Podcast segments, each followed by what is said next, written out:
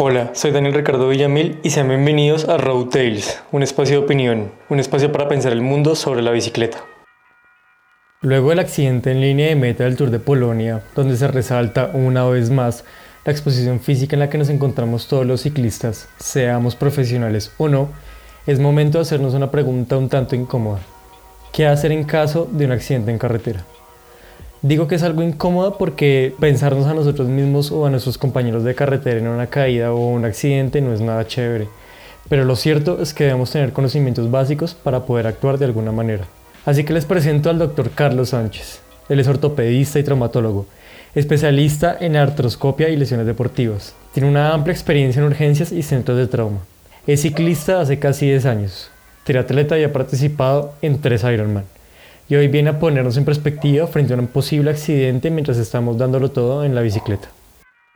Entendiendo que hay un montón de tipos de caídas, entendiendo que hay formas de caer y de deslizarse y de, pronto tratar de disipar el impacto son muchísimas, hablemos de lo general, hablemos en caso de una caída, ¿qué es lo primero que se debe hacer teniendo en cuenta que lesiones pueden haber un montón?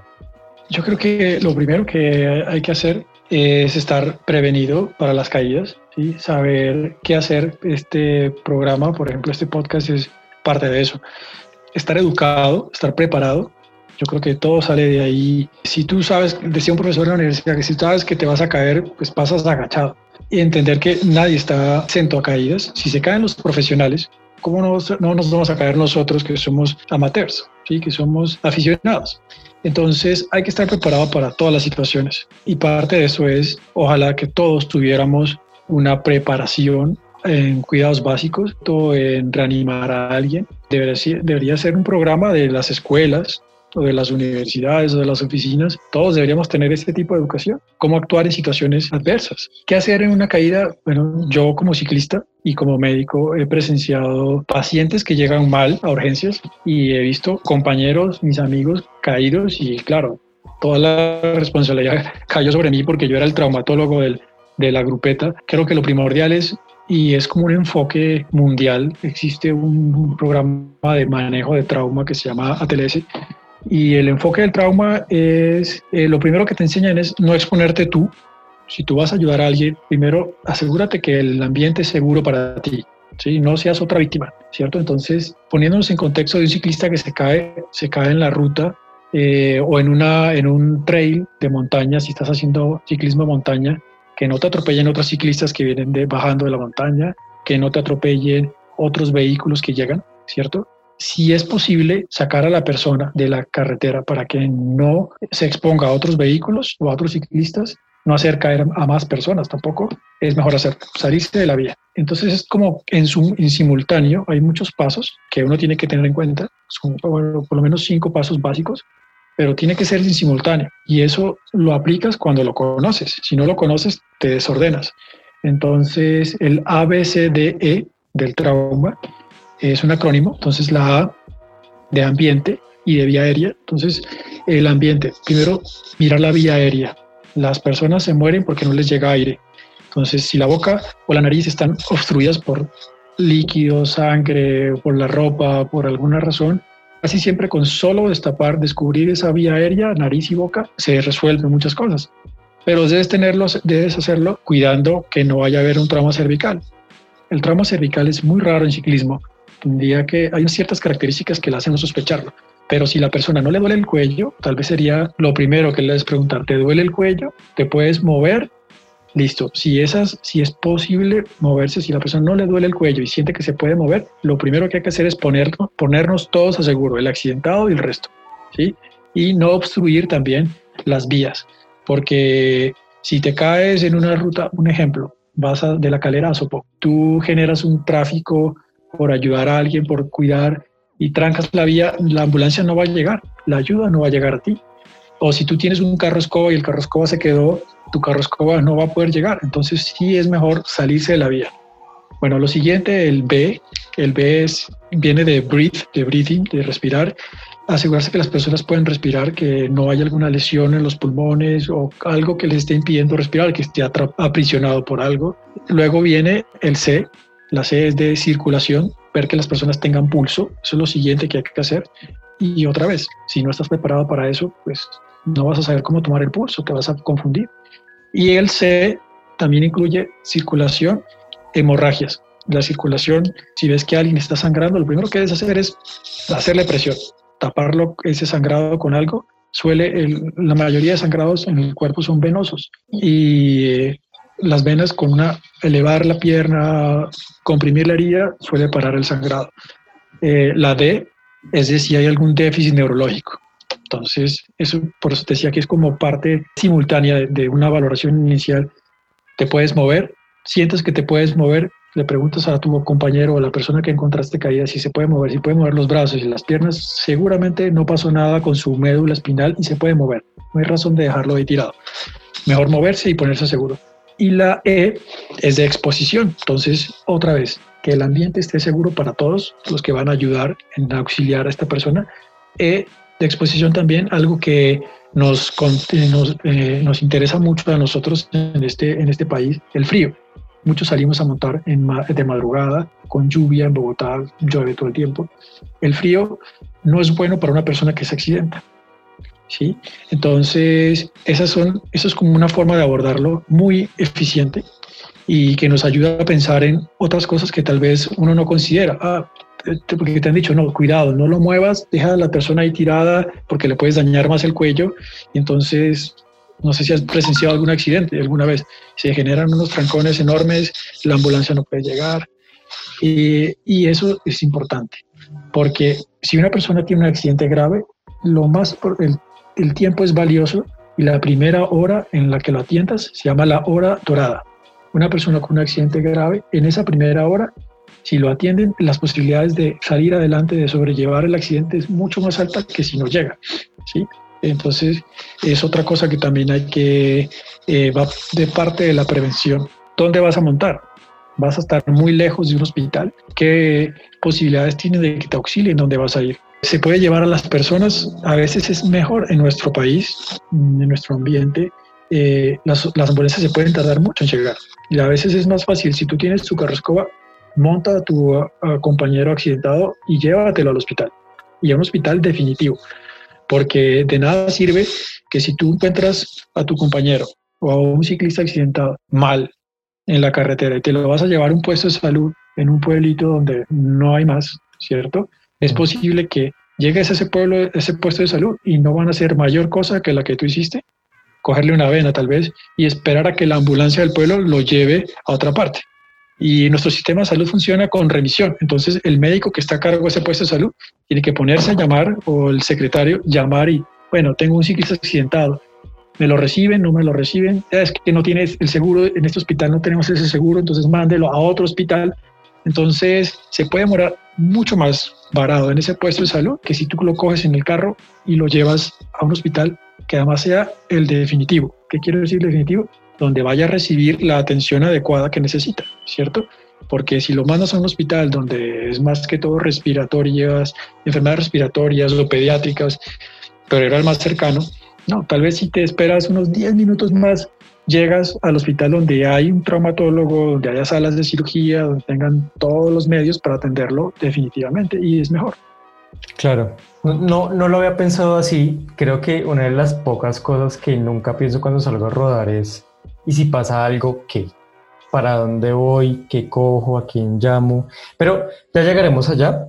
Esto lo hablamos desde, desde lo general, pero yo sé que como médico tienes datos, yo sé que como médico tienes información muchísimo más precisa y eso es lo que también nos interesa comunicar en este podcast, tener herramientas, pero también tener un conocimiento no profundo, obviamente, porque para eso están los cursos, para eso están los talleres, las certificaciones, pero tú como médico, como ciclista también, como deportista, seguramente tienes datos donde nos puedas comentar a manera de análisis cuáles son los accidentes más comunes que, que se presentan en bicicleta y qué lesiones se presentan ahí. Bueno, las caídas en bicicleta es algo, son datos mundiales. Estas estadísticas te las comparto de estudios que han sacado de Reino Unido, de Israel, de países que son muy similares a los nuestros por la afición con el ciclismo. Y encontré incluso artículos nacionales. Lo que más se lesiona a los ciclistas, el tipo de lesión más común son lesiones mm, leves, no son graves, lesiones de la piel. El 60% son solamente lesiones en tejidos blandos, de símbolos médicos, o sea, piel, músculos, un raspón que puede variar de un rasponcito a un raspón severo, una abrasión por el pavimento que pierdes piel y te tengan que hacer incluso cirugía. ¿sí? Pero eso es lo más común, 60%. Fracturas, solamente el 16%, 17% tienen fracturas. Luxaciones o esguinces va de 8 a 2%. O sea, el resto del porcentaje es muy poco, afortunadamente. Esas personas que se lesionan, 54% no requieren ningún manejo. Te caíste en bicicleta, la mitad de las personas que se caen tienen, como dice el taxista, solo latas. ¿Sí? No es nada grave. 50%. Personas que vayan a necesitar una inmovilización, un vendaje, son solamente un cuarto, 25%. Cirugía. ¿Quiénes van a terminar en cirugía? 7%. Entonces, es, digamos que estamos medio cubiertos. No todos los accidentes son tan graves. Ahora, ¿cuáles son las lesiones más graves, eh, más comunes? La parte del cuerpo que más se afecta son las piernas, 37-40%. Brazos, 30%. La cabeza es algo muy importante, es el tercer lugar, 14%, 15% de las lesiones ocurren en la cabeza. Y es aquí donde tenemos que tener más cuidado, porque a pesar de que la mitad de las lesiones no son graves, pero cuando te lesionas la cabeza, existe un 30%, casi que todos son 30, 30, 30, es una forma fácil de acordarse. 30% de esas lesiones en la cabeza son fatales y 30% también las lesiones ocurren cuando hay un automóvil involucrado. Es decir, cuando un automóvil atropella a un ciclista, son las lesiones más peligrosas, a las que más que hay que correrles, a las que más cuidado debes tenerles. Entonces, eso te ayuda también a generar como un perfil en tu cabeza y lo tendrán los médicos que trabajan en urgencias, pero también para que lo demos a conocer, ponle mayor atención a esa persona que fue atropellada por un carro que se golpeó la cabeza y otro 30 más, los 30, todos los 30, más de 30 kilómetros por hora. A partir de 30 kilómetros por hora, las lesiones son fatales. Las lesiones que ocurren por accidentes de tránsito por debajo de 30 kilómetros por hora es donde mm, menos de un 1% pueden llegar a tener fatalidad. ¿sí? Y, uno dice, wow, qué diferencia. Y hay estudios que están proponiendo mejorar estos sistemas de seguridad para los carros, donde si ven un obstáculo cercano, se reduzca la velocidad a 10 kilómetros. Reducir 10 kilómetros la velocidad, solamente 10 kilómetros por hora, baja la, esa, esa mortalidad en un 60%. Entonces, son datos que uno dice, wow, vale mucho la pena saberlos. Otra, otra cosa también, no se sabe por qué, tal vez sea porque, bueno, son más ciclistas hombres, las lesiones más severas ocurren mayormente en hombres que en mujeres, ¿sí? Tal vez sea por cuestión de números, pero así es, y hombres mayores de 45 años. O sea, por debajo de 45, menos graves, pero por arriba de 45 años en adelante son más severas las lesiones. Otra cosa que pues es parte de este mismo cuento, uno pensaría que ser más experimentado te ayuda, pero también cuando uno se vuelve más experto, toma más riesgos, más expone. Entonces tú dirías, pero ¿cuántas veces va uno a 80 kilómetros por hora? Lo, he vivido, lo he mm. vivido porque he sido pues muy irresponsable o no sé si mi fisionomía me lo permite, pero cuando tú vas a eh, un alto cercano a Bogotá, por ejemplo, el Cisga, y estás bajando el Cisga, el alto del Cisga, coger 80 kilómetros por hora para mí era muy fácil, no hacía nada, ni sin pedalear. La velocidad de mi bicicleta le marqué 87 kilómetros por hora, casi 90. Pues cuando uno ya se vuelve experto, supuestamente, ¿sí? después de cinco años, eso también está medido por artículos, después de cinco años de experiencia, los ciclistas tienen eh, más riesgo de caídas por esos extras que tomamos, como que ya soy capaz de bajar de patios y freno muy poco, entonces me expongo y cada vez bajo más rápido o ya sé pasar entre un bus, me sé pasar este carro y uno se expone a mayor riesgo. Entonces eso también es un factor para que las lesiones sean eh, más severas, la, velocidad a la que vas, ¿sí? O la fatiga, ¿sí? Otra cosa que influye, uno dice, bueno, eh, lo más importante de lo que eh, leí para este tema es que el kilometraje acumulado, cuando las personas ruedan más de 110 kilómetros a la semana, están más propensas a tener accidentes puede ser que sea un factor acumulativo. ¿sí? Si solamente sales una vez al mes, seguramente no te vas a lesionar tanto que una persona que sale todos los días, está más expuesta. Bueno, y ya nos, ya nos comentaste eh, de eso que me parece buenísimo, esto del ABCD, que hay que tenerlo en cuenta. Pero, por ejemplo, voy a poner como ejemplo un accidente en el que no estuve involucrado directamente porque yo no me caí, pero sí tuve que actuar. Y es algo que todavía me, me tiene pensando mucho del qué hacer. Como tú lo dices, en temas de experiencia uno más cosas hace y vamos haciendo relevos con un pelotón grande mixto. Relevos a 40, 40 a 42, tranquilos. Y en un momento mi pareja tras la por rueda se cayó. Yo me doy cuenta cuando comienza todo el mundo a gritar paren, paren, paren y me volteo y la veo en el piso, clavícula, fractura de clavícula, y lo primero que hace todo el mundo es levantarla y sentarla en el pasto. Entonces, ¿qué es mejor en ese caso? Claro, entiendo que hay que parar el carro, la bicicleta si terminó por allá, se, se, se recoge, pero ¿vale la pena mover a la persona o, como tú comentas, hacerle una serie de preguntas para poder tomar la decisión si, si se mueve, si se queda, si se deja quieta? Bueno, ese ABCDE debe ser muy simultáneo, ¿cierto? Ojalá lo practicáramos, nos los enseñaran a todos para poder reaccionar con mayor naturalidad. Cuando uno lo tiene muy fresco en la cabeza, uno se da cuenta de que sí, en cuestión de segundos uno sabe esta persona está alerta, o sea, está, que puede hablar, si está, es capaz de moverse o no, si manifiesta que tiene un dolor terrible en el cuello o en la espalda. Entonces eso ya es un primer indicio de que, ojo, no lo muevas, no le toques la columna, ¿sí? Pero si la persona no es capaz de mover las piernas, lo va a manifestar. ¿sí? O no soy capaz de moverme del cuello para abajo, es una tragedia y se manifiesta casi que inmediato. Entonces, esos son como unos primeros banderazos, unas banderas rojas que te hacen decir, que te hacen tomar la decisión de no lo puedes mover. Si lo vas a auxiliar, tienes que protegerle el cuello. Por suerte, como te decía, las lesiones neurológicas del cuello o de la columna son de 4% nada más y se presenta casi siempre en esos accidentes en que el, ciclista es atropellado por un vehículo. Enseguida, si em, la persona se puede movilizar, yo recomiendo que sí, que se salgan de la vía, no se expongan más. ¿sí?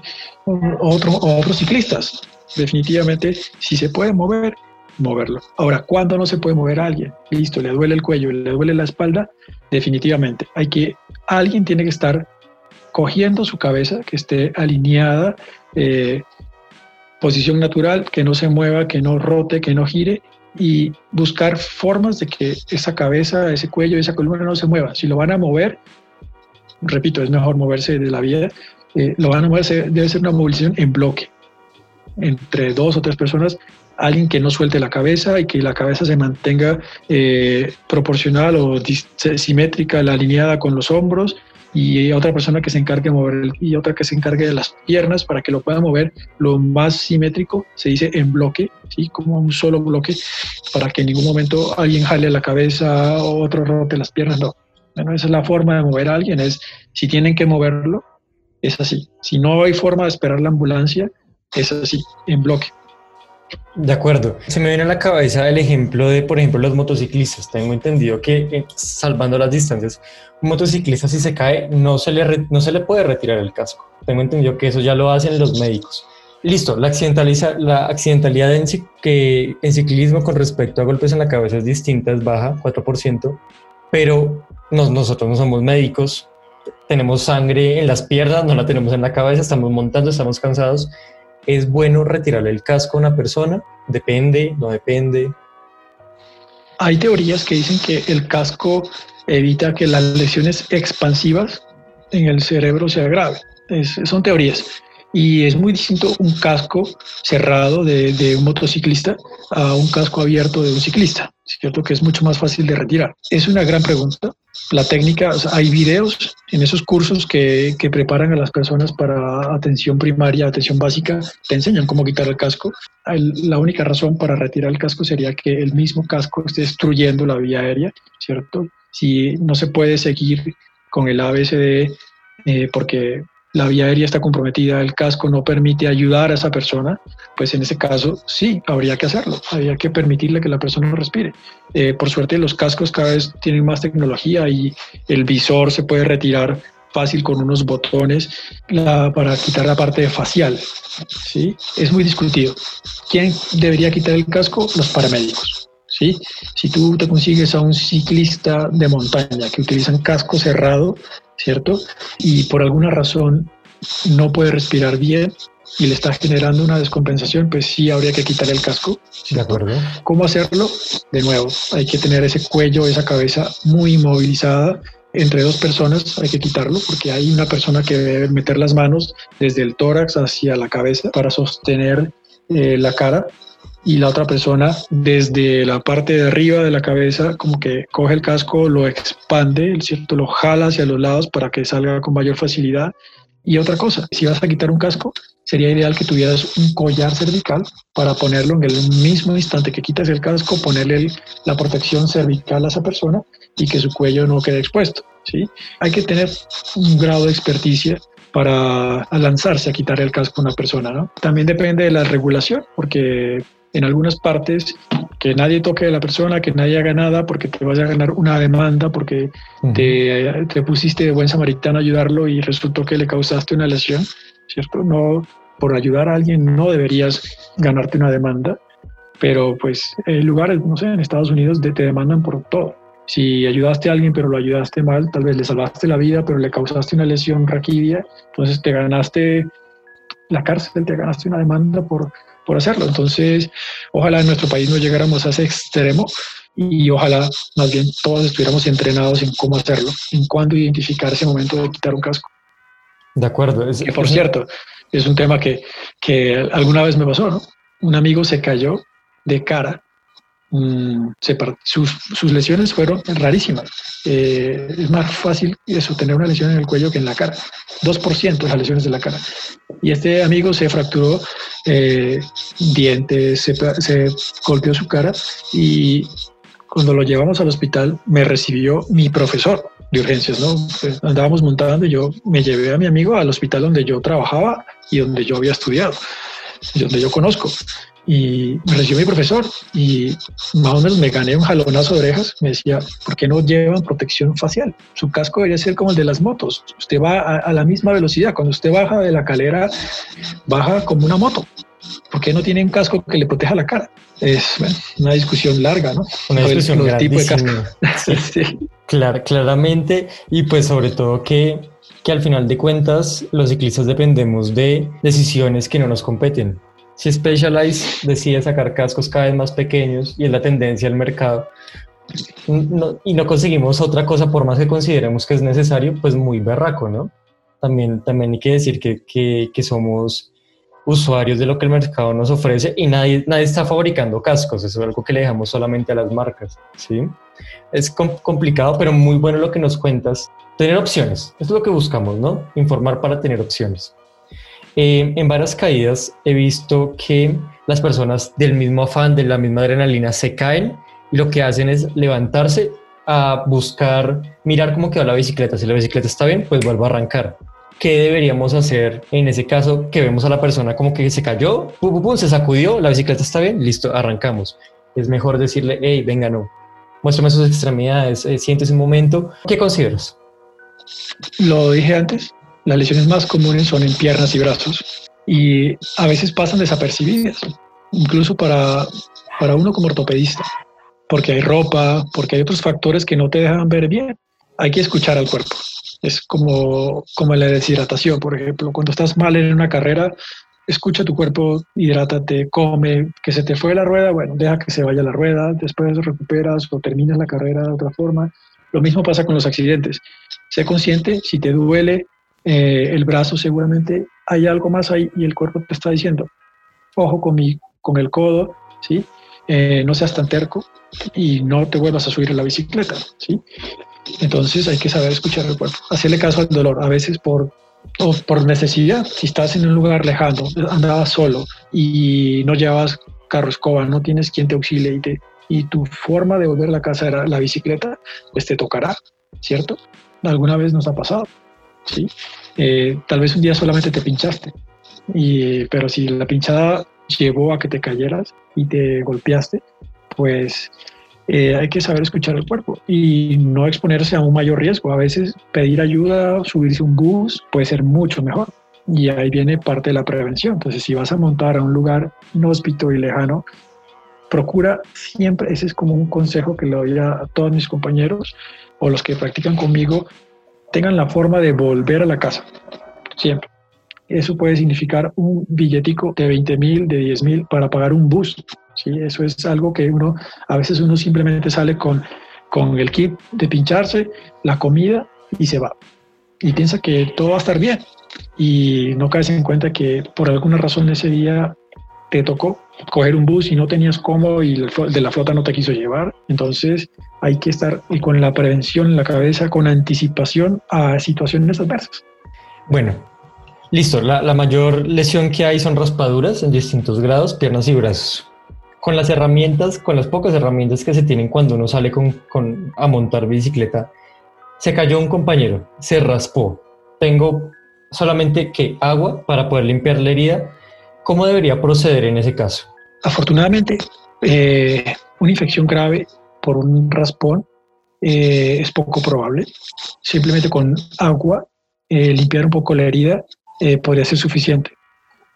Cosas que ayudan, por ejemplo, estamos empeñados en la velocidad, en ser cada vez más aerodinámicos, en cargar la misma equipación que tienen los profesionales y cada vez la ropa de ciclismo es más delgada, ¿cierto?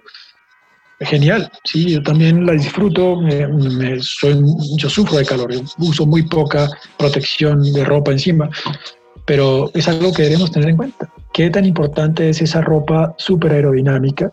Deberíamos poder usar ropa que proteja, ¿sí? como los de la moto. Tienen, ¿Tú has visto las armaduras que se ponen los motociclistas? Bueno, en bicicleta deberíamos ir como adoptando ciertas, por, ciertas características de los, ciclistas, de los motociclistas para protegernos de esas caídas. Si sabes que el 60% de las lesiones en ciclismo son raspones, pues usemos o diseñemos o propongamos ropa que proteja de esas quemones. Puede haber tatuajes, te pueden quedar cicatrices severas por un raspón en bicicleta. ¿Qué hacer? ¿Qué no hacer? Primero, eh, mejor sí sacrificar una manga, por ejemplo, las mangas que nos ponemos eh, o el pescuezo o el buff que usamos para cubrir la herida, ¿cierto? Tratar de quitar la mayor cantidad de, partículas que se puedan y cubrir con algo que no sea de algodón, porque el algodón o alguna fibra que se pega, que se desborone, después va a generar mayor dolor y va a ser más difícil hacer la curación a tu amigo que tiene ese raspón severo simplemente ponerle tela. ¿sí? Si necesitas cubrir una herida porque está sangrando mucho, hacerlo con la ropa más limpia que tengas a, disposición, que sea de tela o de gasa. ¿sí? Si cargas en el carro escoba un botiquín, que sea gasa, no ponerle el algodón directo. Y sí, ojalá pues planeáramos, por ejemplo, esas rutas, esas salidas con un equipo con otros compañeros, organizarse para pagar un carro escoba y que ese carro escoba lleve un, un buen botiquín, que tenga eh, agua oxigenada eh, o que tenga isodine y solución para por lo menos desinfectar un poco la herida y ponerle la gasa eh, o un vendaje que no sea de algodón, porque el algodón se va a pegar a la herida y va a ser peor para esa persona después. Y lo que tú dices también antes de haber ocurrido el accidente, porque nunca sabemos cuándo nos va a suceder, ya hay factores que determinan si, podemos auxiliar o podemos ser auxiliados. Por ejemplo, personalmente, cuando voy con moto acompañante, yo nunca le pregunto, hey, ¿tiene botiquín? Yo le pregunto, ¿tiene bomba de piso? ¿Tiene mangueras? y claro, sí, todos necesitamos un jalón de orejas porque deberíamos tenerlo siempre en mente. Hablemos de, de algo que me pasó a mí, no escuchaba a nadie que más le pase. Yo tuve una caída me desenchoclé, iba subiendo, me desenchoclé y me fui de lado. Este, este dedo gordo de mi mano derecha como que se medio torció, no se luxó, pero sí me, me dolió un montón.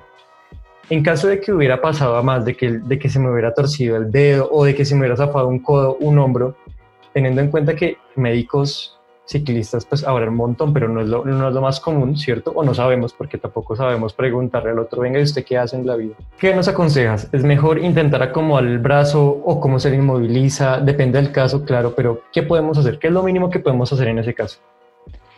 Yo sí recomiendo no reducir, la palabra técnica es reducción, no reducir fracturas ni luxaciones, a menos que estuvieras en un lugar inhóspito, no sé, más de ocho horas del puesto de salud más cercano, del médico más cercano, no lo hagas, porque puedes causarle más daño a tu, a tu compañero o a ti mismo. ¿sí? Eh, a veces no falta el, el paramédico avesado de la ambulancia que dice, ah, venga, yo lo arreglo, yo lo acomodo. Y es verdad que si uno reduce una luxación, el dolor se alivia mucho más rápido y es posible que alguien se reduzca el dedo y sí, en tu caso, ¿sí? se te luxó la falange y tú te la acomodaste en posición, dolió, terrible, lo hiciste, y tal vez a la hora ya pudiste manejar la bicicleta, manipular los frenos, pero si tenías una fractura la puedes empeorar. O si esa fractura o esa luxación está comprometiendo el nervio, puedes haberle causado un daño definitivo. ¿sí? Lo mismo pasa con una refractura. El ejemplo, el, el tipo de lesiones más comunes, las piernas. ¿sí? Solo si es una deformidad que esté muy severa, una angulación de 90 grados de la fractura, que, tú, que esto esté generando que no le llegue sangre o circulación al resto de la pierna y estás lejísimos de la civilización. ¿sí? Más de ocho horas de viaje habría que hacerlo, ¿sí? porque le vas a garantizar que esa extremidad se salve. Pero ojalá fuera alguien que sepa, que, que, que tenga cómo resolver que sepa cómo hacerlo, porque puedes causarle mayor daño. Entonces, puede, puede ser más grave. Puede ser más grave. Y otra cosa, mencionabas lo de la caída de los choclos, creo que a todos nos ha pasado. ¿Cómo prevenirlo? Bueno, yo eh, aprendí a enchoclarme y desenchoclarme en mi parqueadero. ¿Sí? Me subí a la bicicleta, me recosté contra una pared y ahí me enchoclaba y me desenchoclaba, ¿cierto? Y pensaba que lo tenía más que claro. La práctica te ayuda a, afrontar mejor esas situaciones, estar en forma. A veces no solamente rodar y pedalear es, es lo que te sirve, tener muy buenos reflejos, muy, buen, muy buena fuerza, muy buen core, muy buena elasticidad, te ayuda a sobrellevar mejor esas caídas. Y ahí también va un jalón de orejas para, para todos los ciclistas y para todos los que organizamos carreras, chequeos o, o, o queremos traer personas a este mundo pero no sabemos cómo hacerlo. Y es que como ciclistas nunca tomamos un curso previo a... Me refiero, uno llega, compra la bicicleta, compra sus choclos, su casco y ya, soy ciclista y puedo andar. Pero nunca nos preocupamos por hacer un curso de fundamentación. Cursos de esos existen, lo imparten personas que entrenan deportistas de alto nivel. Yo tomé un curso con un ciclista que está entrenando ahorita a los mejores chicos amateur de Bogotá, que se llama Carlos Moneco, corre con, con Adidas. Eh, es un curso que uno dice como dos horas, tres horas de mi tiempo dando vuelticas, de, enchoclando y en un parqueadero, pero ¿cómo sirve? ¿Cómo sirve? Porque yo creo que nos da tanto miedo caer y en ningún momento nos educan a cómo hacerlo bien, ¿sí? Yo tengo una formación de karate y un poco de judo y ahí lo primero que nos enseñaban era, vamos a caernos, vamos a quitarnos el miedo al piso y al impacto, pero aquí realmente en el ciclismo sabemos que nos vamos a caer, pero nunca enfrentamos esa realidad. Por ejemplo, con esas caídas de choclos que a todos nos pasa, puede que sea gente que se acaba de poner las zapatillas, gente que acaba de cambiar las calas, le quedó muy duro el pedal, pum, al piso, o por un frenazo repentino. En ese caso, ¿qué no debemos hacer? Porque uno puede sacar los codos, fractura de codo, perdiste, sacar la rodilla. Tengo entendido que lo mejor es disipar, intentar disipar el impacto, pero yo como tengo esa educación en la cabeza, lo tengo claro, pero como, como doctor y queriendo educar a todo el mundo, ¿cómo aconsejarías evitarse, darse más duro con esas caídas? Eh, lo has dicho, rodar, disipar. Eh, casualmente yo también tengo entrenamiento en, artes marciales. Toda mi vida hice, antes de ser triatleta, eh, karateca y taekwondo, y, y siempre estuve como buscando y entrenando artes marciales y, por ejemplo el caso del judo y del aikido, el entrenamiento básico es rodar, caer y rodar. Esa es una buena forma, sí, para las personas que reconocen ese movimiento, ese entrenamiento. Definitivamente sí, porque depende de la caída, ¿cierto? No deberíamos como contrarrestar el movimiento porque eso va a generar un vector opuesto y tal vez sea peor, es como un bending, como un doblamiento en el cuerpo que te, causa fracturas. Entonces, lo mejor es ir con, la, con el movimiento de la caída, el vector de la caída y rodar, deslizar y procurar que sí, que la lesión que tengas sea solamente tejidos blandos, solo latas, ¿sí? solo raspones, no, no ir a en contra de, porque te vas a fracturar, ¿sí? te terminas fracturado. Y cuando me propusiste eh, esta, esta conversación y, la, y me dijiste, bueno, te voy a preguntar cómo es la mejor forma de caerse, esta tal vez fue para mí la, la pregunta más difícil que tenía que preparar para esta charla. Eh, pensaba en esto, ¿no? de, de, uno cómo se prepara en artes marciales para caer y rodar. De una proyección. porque nos claro, porque nos enseñan. Y en el ciclismo debería, ser igual. Todos, eh, en los artículos médicos que busqué para esta charla, las estrategias que había que mencionaban de cómo prevenir lesiones mayores estaban estas. Tomar estos especie de rodeos eh, o mentores, mentorías de ciclismo que te enseñan a caer, a enchoclarte, técnica, ¿cierto? Seguridad. Esas cosas deberíamos promocionarlas. Hay que generar conciencia de que para, para, sobrevivir en este, en este deporte hay que tener herramientas, hay que, hay que buscárselas y creo que también es un trabajo que depende mucho de esa comunidad ciclista ya existente, de no, de no solamente invitar a las personas a conocer lugares nuevos, sino venga, hagamos este cursito, camino y nos caemos aquí en el pasto en Choclán. Venga, le enseño de nutrición para que no le dé la pálida. Hay un montón de cosas, de pasos que creo que nos estamos saltando, que puede salvarle la vida a otro, puede salvarle una extremidad, puede salvarle de algo. Los accidentes pasan, pero tener herramientas para afrontarlo es otra cosa. Quisiera agregarte a esto eh, algo que tal vez nadie piensa o programa, las manos. Eh, necesitas unas manos fuertes para el ciclismo, algo que tienes que entrenar y preparar. No es solamente exacto comprar la bici, aprender a enchoclarse y rodar.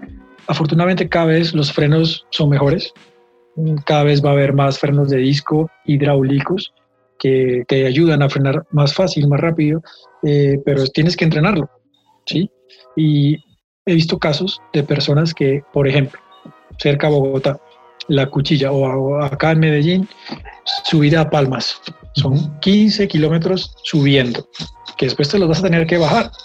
Entonces, eh, mucha gente busca lograr esas cimas rápido, porque todos queremos esas metas grandes y alcanzarlas pronto, pero no caemos en cuenta que nos tenemos que preparar progresivamente para eso. Entonces, te vas a la cuchilla, 15 kilómetros para arriba, te vas a Palmas, 15 kilómetros para arriba, y luego te tienes que bajar. Son 15 kilómetros bajando en que ya, si llevas 10 minutos apretando las manos, ¿cierto? No tienes la experiencia para bajar estas cuestas tan largas a esa velocidad, porque por más lento que vayas, la inercia te gana y te aseguro que vas a llegar a 60 kilómetros por hora. 60 kilómetros por hora en una bicicleta se siente y si no estás acostumbrado, y eres un poco eh, menos temerario que otro, te va a dar susto y ese susto también te bloquea. Entonces, son herramientas que tienes que preparar, saber sobrellevar esa velocidad, vencer el miedo, que ese estrés y ese miedo no te haga llegar a lo que le pasó a algún paciente mío. Se asustó tanto bajando y el piso estaba mojado, entonces tenía que frenar más, que se le fatigaron sus manos, ya no tuvo fuerza y soltó los frenos y se cayó.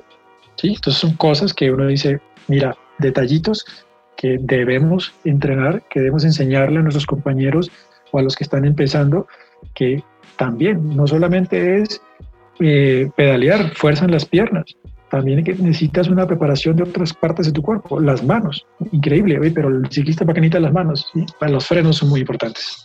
Mm, y ya lo hablábamos en un capítulo donde una compañera que es una profesional que es bailarina de ballet nos comentaba la importancia del fortalecimiento, pero creo que un, que un médico lo diga y nos hable un poquito al respecto es el cuerpo es uno solo y tal vez en vez de ir al gimnasio a hacer piernas, ir a hacer core, que es bien harto, por lo menos para mí.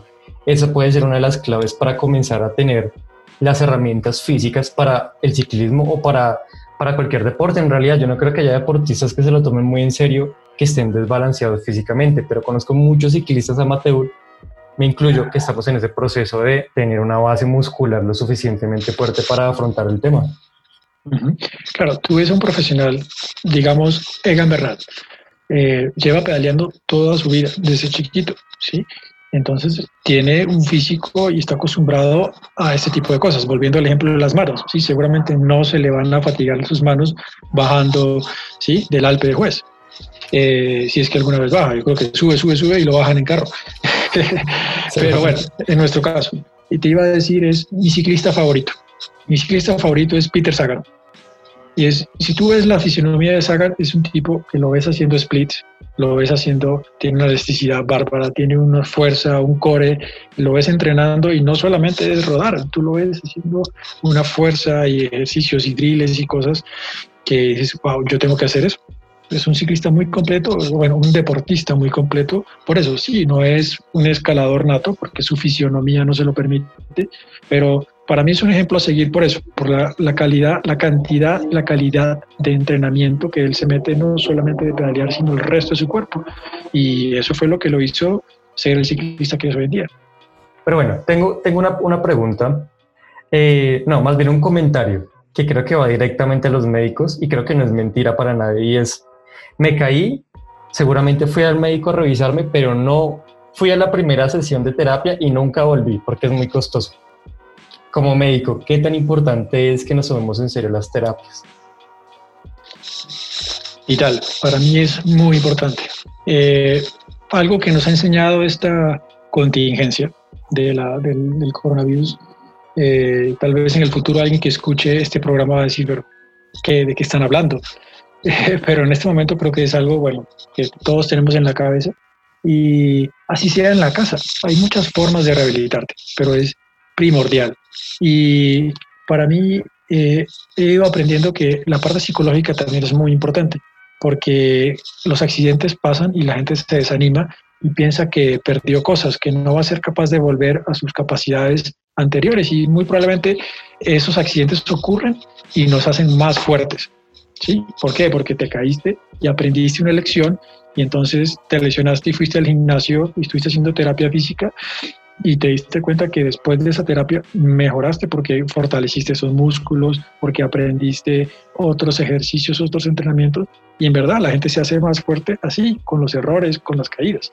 Pero si no te rehabilitas, es probable que quedes con otros déficits musculares o que no te rehabilites del todo y tal vez te sientas capaz de volver a pelear, pero no vas a ser el mismo. No. Entonces es, es bueno, digamos, aprovechar esas caídas, esos accidentes para como hacer conciencia y ir sentando bases, escalones. Bueno, tuve esta lesión, entonces ahora me recuperé de esta, pero ya voy a ser más fuerte y esa no va a volver a pasar y vas a ir escalando. Lo mismo pasa no necesariamente con accidentes, con lesiones musculares, por ejemplo. Desgarraste un músculo por pedalear muy fuerte que te faltaba fuerza, te faltaba preparación, te faltaba elasticidad. Te rehabilitaste de esta lesión y de ahí en adelante esto no te va a volver a pasar. O si te vuelve a pasar, caes en cuenta, ah, es que me descuidé y no volví a fortalecer, me descuidé y dejé de estirar. Y también, también es, esto es como, como un jalón de orejas para, para ser adultos, ¿no? Me encanta el ciclismo, sé un adulto en el ciclismo. Me encanta el hacer Ironman, sé un adulto, estudia, haz las cosas bien. Y lo digo personalmente porque una cosa es entrar a un deporte muy joven, ¿cierto? Pero otra cosa es entrar con 20, 30 años, 40 años, 50 años, como es el caso de mi padre, donde hay que preparar el cuerpo, hay que tomar estrategias literal para poder estar en el deporte que amamos más cantidad de tiempo. Entonces, esta es una invitación a seamos adultos en el ciclismo, tomémonos las cosas en serio.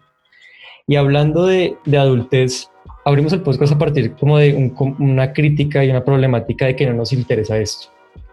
¿Dónde puedo buscar un curso de primeros auxilios? Quiero, quiero hacerlo bien, quiero certificarme, quiero tener las herramientas. ¿Dónde puedo hacerlo?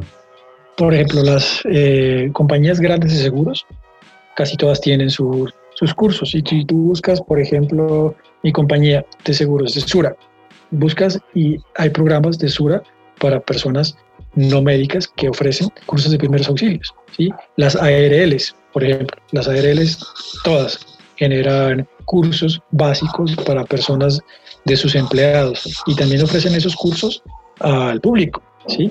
Deberíamos promocionar como los nombres de los cursos, por ejemplo, el, básico, el básico es el BLS, ¿sí? es el que todos debemos saber. BLS son las siglas de Basic Life Support y simplemente con ponerlo así, BLS, te lo, lo, encuentras. Y hay varias compañías que, que promocionan esto.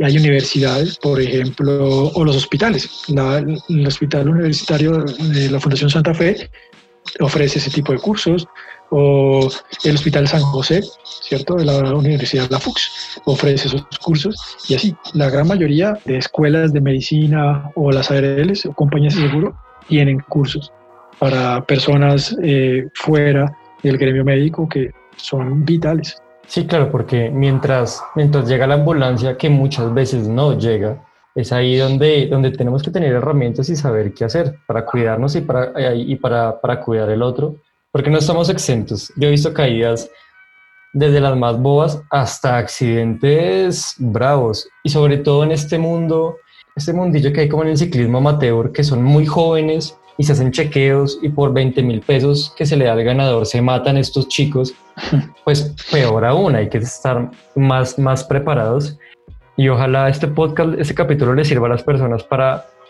para enterarse. Muchas veces no es porque no queramos ni porque le tengamos pereza, sino porque realmente si no se pone el tema sobre la mesa, si, si alguien no, no, te lo comenta, ni te lo imaginas. Seguramente muchas personas que escucharon nunca les ha tocado caerse, ojalá que no les pase pronto. Y si sí, ojalá estén con alguien o ustedes mismos tengan las herramientas para hacerlo. Doc, muchísimas gracias. Me parece muy, muy importante que una persona que ama, ama este deporte, como, como sé que lo amas, tenga el tiempo y la, la disposición para hacerlo. Me parece que la educación es lo que nos va a hacer subir más rápido pates. La educación es lo que nos va a hacer estar más tiempo en este deporte. Y muchísimas gracias por querer participar. Hay que hablar de esos temas y ojalá, ojalá nosotros mismos podemos hacer un cambio muy grande desde nuestros amigos más cercanos, casi casi jodiéndolos. Vengan, vamos a hacernos un, un cursito de esto, vamos a hacernos un taller y es donde debemos involucrar las profesiones que todos tenemos para que esto crezca, crezca crezca. Ya como despedida, tal vez eh, así se les quede solamente esta frase de toda la charla, eh, como el ¿qué me llevo para la casa? ¿Qué aprendí? Y es una frase que tal vez te, nos ayude a promocionar mayor seguridad. Y es que la seguridad en el ciclismo está en los números, porque mientras más ciclistas haya, más experiencia vamos a ganar más mejores ciclistas nos vamos a volver. Va a haber mejores rutas, va a haber mejores ciclovías, va a haber mayor regulación. Mientras más ciclistas haya en la carretera, los conductores de los vehículos se van a hacer más conscientes, más alertas de que ahí tengo que andar con cuidado porque aquí hay muchos ciclistas. Sí, esa, ese número nos ayuda. Mientras más ciclistas rueden contigo, eh, más posibilidades hay de que en este grupo de ciclistas haya alguien que esté preparado para atender una emergencia. ¿sí? Mientras más ciclistas haya en esa grupeta, más fácil va a ser entre todos pagar uno o dos carros escobas o una moto que nos lleve un botiquín o que nos auxilie si nos, si nos accidentamos. Y pues es que está demostrado que el ciclismo te produce unas emociones que son muy realizantes. No sé si esa palabra esté correcta. Nos hace sentir mayor, eh, más realizados medios de transporte como caminar, el transporte que el transporte público. Es más seguro, te sientes más cómodo. Además que tú sientes esa felicidad de que, hey, yo por mi cuenta, por mis propios medios, llegué, fui a mi casa, eh, al trabajo, ahorré dinero, le salvé contaminación al planeta. Entonces, claro, ¿cómo no amar la bicicleta? ¿Cómo no amar el ciclismo? ¿Cierto? Entonces, si promocionamos todo este tipo, todas las cosas que hemos hablado y eso de que la seguridad está en los números, seguramente lograremos que más gente se interese y que el mundo para los ciclistas sea más seguro. Muchas gracias por haber escuchado este capítulo. Espero que el tema y las opiniones que discutimos te hayan sido muy interesantes y te recuerdo que cada sábado habrá un capítulo nuevo, siempre buscando reunir historias de personas que tienen mucho que contar. Para seguir enterándote sobre cómo avanza este proyecto, sígueme en mis redes sociales como arroba danieldrvr y espero que nos encontremos pronto en carretera.